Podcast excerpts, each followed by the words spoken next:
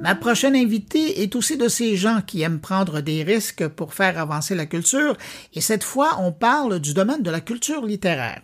Elle est cofondatrice et directrice générale de NARA, l'unique plateforme québécoise et canadienne d'ailleurs dédiée aux livres audio francophones offrant un abonnement par crédit et une application d'écoute. Le service vient de passer le cap de sa première année d'existence, alors je voulais prendre des nouvelles du site NARA. Bonjour Sandra Felto. Bonjour. Sandra, pourquoi se lancer dans l'édition en ligne? Qu'est-ce que vous vouliez faire exactement? Euh, c'est, une grosse question, en fait, mais euh, moi, je viens du milieu de l'édition traditionnelle et j'ai vu euh, ben, le marché du livre audio au Québec se développer très tranquillement, de façon super embryonnaire, il y a quelques années, avec l'arrivée justement de gros joueurs.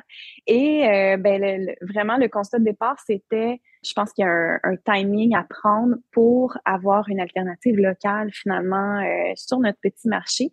Puis, euh, ben comme cette place-là n'était prise par personne, euh, en rencontrant Joanie, qui est, qui est ma cofondatrice, on a eu l'idée un peu folle de, de partir ce projet-là, puis tout de suite, en fait, de monter un dossier pour obtenir du financement gouvernemental pour le faire aussi, ce qui était nécessaire. Donc, c'est un peu comme ça que tout a commencé. Puis, c'est ça. Vous parlez de marché. À quoi il ressemble le marché? Le marché, euh, ben là, ça, doit faire environ cinq ans que bon, il y a des gros joueurs qui sont arrivés, qui ont, qui ont massivement euh, investi pour produire des livres audio. Euh, il y a Radio Canada qui en fait un petit peu de son côté aussi. C'est un marché dont on n'a pas beaucoup de statistiques justement parce que c'est très nouveau. Euh, il y en a ailleurs dans le monde. Mm-hmm. Puis tu sais, ailleurs dans le monde, le, constat est vraiment le même un peu partout. Euh, tu sais, quand on regarde les États-Unis par exemple, on a une croissance dans les deux chiffres depuis 2011. Donc ça fait euh, presque 12 ans là, que, que le marché euh, grossit de façon supérieure là, au livre numérique, à ce qu'on a vu à l'époque. Donc, euh, dix ans plus tard, c'est le livre audio qui, prend vraiment beaucoup de place. Euh, je pense qu'aux États-Unis, ça correspond environ à environ minimum là, 10% c'est peut-être rendu un petit peu plus, mais autour de 10% du marché total des ventes de livres, ce sont des livres audio. Ici au Québec, on est largement en dessous du 1 là, J'oserais même dire en dessous du 0,5% mais c'est étant donné que les grosses plateformes ne partagent pas leurs statistiques mm-hmm, et tout mm-hmm. ça, et que c'est elles qui occupent une grosse partie du marché présentement, ben c'est difficile d'avoir un portrait statistique, mais de ce que nous on a, on a observé, puis bon, c'est euh, à travers des conversations avec les éditeurs, euh, à travers euh, des conversations aussi avec le principal entrepôt numérique ici au Québec, ben on peut constater que c'est ça. Le marché ici est vraiment différent de ce qu'on voit ailleurs on va poursuivre dans le marché, puis vous avez mentionné les éditeurs, c'est un peu eux qui ont entre les mains le nerf de la guerre dans votre domaine, c'est eux qui ont les livres, mais qui ont les droits aussi associés à ces livres-là.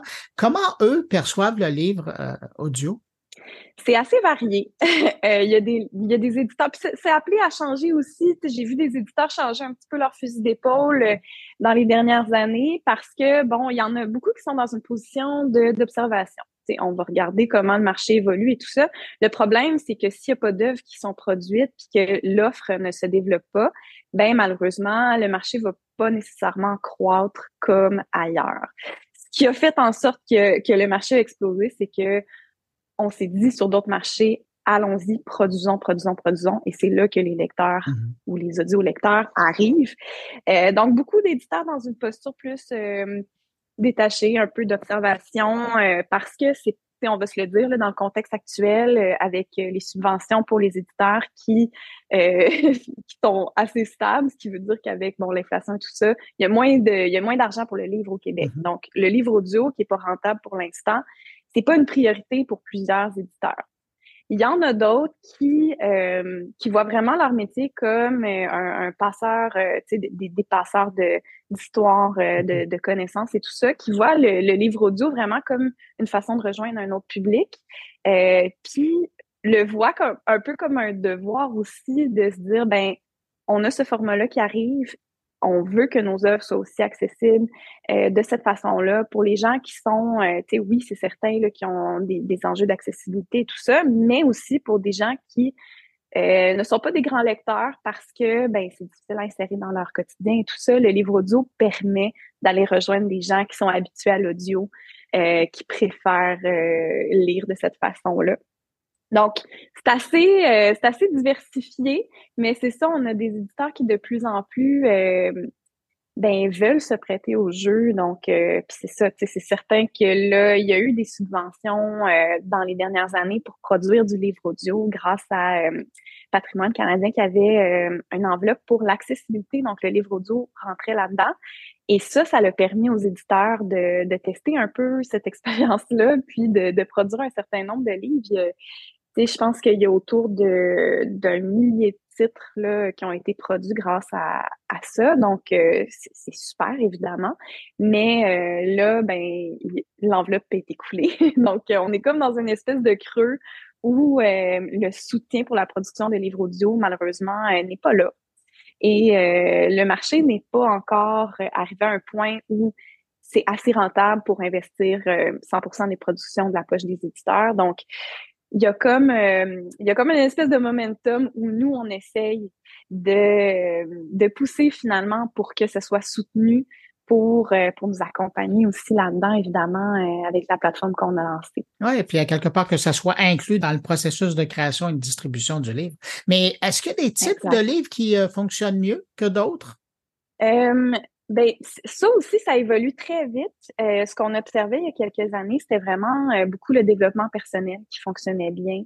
Euh, parce que, ben, justement, le, le, livre audio était vu un petit peu comme une béquille. Donc, on dirait que ce, ce type de sujet-là, ben, ça s'insérait bien parce que euh, bon, c'est pas nécessairement de la grande littérature euh, au sens où on l'entend traditionnellement. Donc, euh, le fait de, de l'écouter en audio euh, dans nos transports, tout ça, sais, c'est comme si on, on départageait peut-être un peu plus la lecture avec avec le, le, genre. Mais bon, aujourd'hui, tu moi, ce que j'observe, c'est que le roman, la fiction est de plus en plus en demande parce que ben, ça nous permet simplement de juste de passer un bon moment de lecture avec, euh, tu sais, souvent c'est des comédiens euh, super talentueux là, qui lisent les livres audio. Donc, on, se laisse transporter dans cette histoire-là, puis c'est plus nécessairement axé sur euh, peut-être la productivité de la chose, mais plus, ben c'est ça, la détente, le,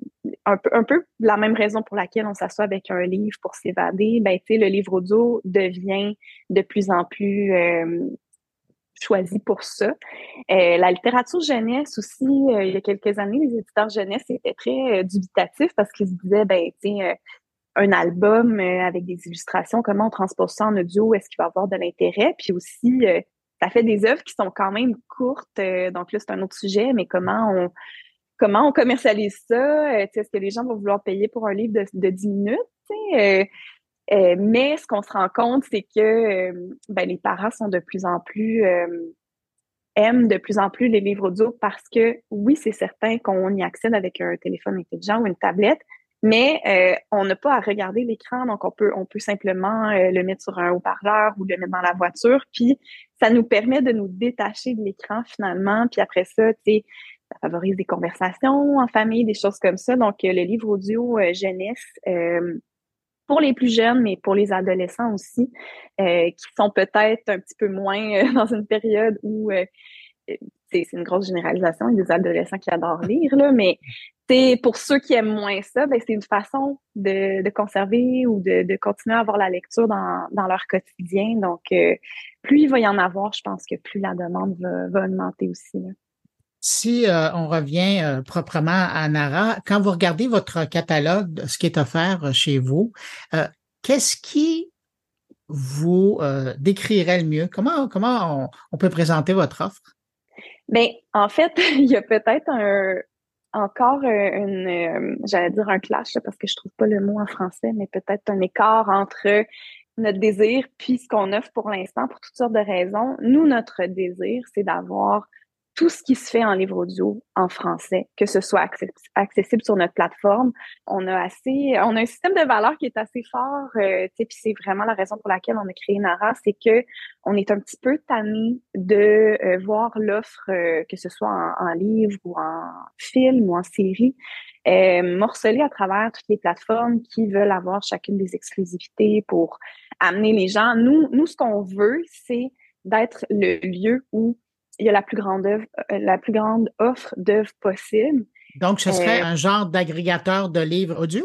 Ben en fait, c'est vraiment comme une librairie. Dans une librairie, tu arrives, puis tu as, pas mal toute la variété de livres, à moins que tu ailles dans une librairie où c'est très euh, niché, là, par exemple, euh, librairie au marché Jean Talon, livre de cuisine, mais tu tu vas dans une librairie, puis tu as du choix, puis euh, les libraires peuvent te conseiller selon tes, goûts et tout ça. Donc, Nara, c'est vraiment ça. C'est un lieu où tout le monde peut y trouver son compte. Puis, euh, tu sais, on a des livres québécois, évidemment, canadiens, mais on a aussi tout ce qui se fait dans le reste de la francophonie. Donc, le but, c'est vraiment ça, c'est d'arrêter de, de changer d'application parce que là, telle plateforme a une exclusivité, telle autre plateforme a, un autre livre que je veux. Puis, ben, finalement, tu sais, d'avoir un seul lieu euh, qui encourage en plus euh, l'industrie du livre euh, local dans toute sa chaîne, finalement. Là.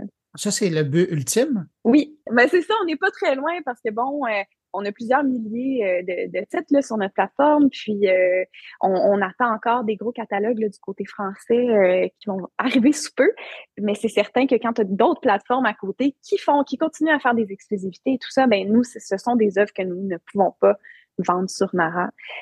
donc, c'est un peu ça l'enjeu, un des enjeux. Mais oui. Vous êtes à un an maintenant euh, d'existence, de travail, d'investissement de temps, d'apprentissage. Ben justement, qu'est-ce que vous avez appris dans cette dernière essai? Que le web est un univers euh, très, très euh, incertain, c'est-à-dire qu'on peut, on peut jamais penser qu'on a le contrôle sur le web ou les outils qu'on utilise et tout ça. Donc, je pense que la patience, pour moi, c'est quelque chose que je connaissais pas. Hein, je viens du milieu du livre, donc j'ai dû m'adapter à tout ça. Euh, mais tu sais, ça, c'est vraiment, je pense que n'importe qui qui se lance euh, dans, euh, dans le web, ça, ça vient avec son lot d'incertitudes et d'imprévus. Mais ensuite, je pense qu'il faut pas sous-estimer le pouvoir de, passeur que les gens qui viennent visiter notre plateforme ont. Il y a des gens qui, tu sais, c'est certain que bon, là, on commence, on, on, espère que notre, bassin de d'usagers va augmenter évidemment à mesure qu'on ajoute des livres audio et tout ça, mais il y a des gens qui sont là depuis le début, qui parlent de nous autour d'eux, puis euh, le fait qu'ils ont un contact direct avec nous, euh, tu sais, on, on échange, Joanie et moi, avec euh, nos clients à tous les jours, puis on prend les commentaires et tout ça, puis c'est vraiment ces relations-là qui font que euh, je pense que, cette initiative-là va avoir du succès. Puis je pense que c'est vraiment ça, c'est le contact humain euh, qu'il y a derrière tout ça. Vous avez vos propres ambassadeurs. Sandra, qu'est-ce qu'on peut vous souhaiter pour la deuxième année? Ce qu'on peut nous souhaiter, en fait, je crois, c'est peut-être d'avoir l'écoute attentive de nos gouvernements pour euh, qu'ils puissent comprendre, en fait, l'intérêt d'investir dans le livre audio, c'est un format qui permet de rejoindre plusieurs industries créatives, euh, que ce soit euh, les, bon, les, comédiens, les narrateurs, euh, les, spécialistes du son, toutes les, institutions du milieu du livre. Donc, ça rassemble vraiment beaucoup d'industries. Puis, ça permet aussi de soutenir la jeunesse dans l'apprentissage de la lecture. Il y a tellement de raisons pour lesquelles investir dans les livres audio, c'est important. J'espère que tous nos, euh, nos, efforts à ce niveau-là vont, euh, vont porter fruit euh, l'année prochaine. puis c'est ça, pas juste pour nous, mais pour cette belle industrie-là au complet. Sandra Felto, cofondatrice et directrice générale de chez Nara. D'abord, bon anniversaire. Et puis, ben, merci, merci d'avoir pris de votre temps pour répondre à mes questions. Au revoir. Merci.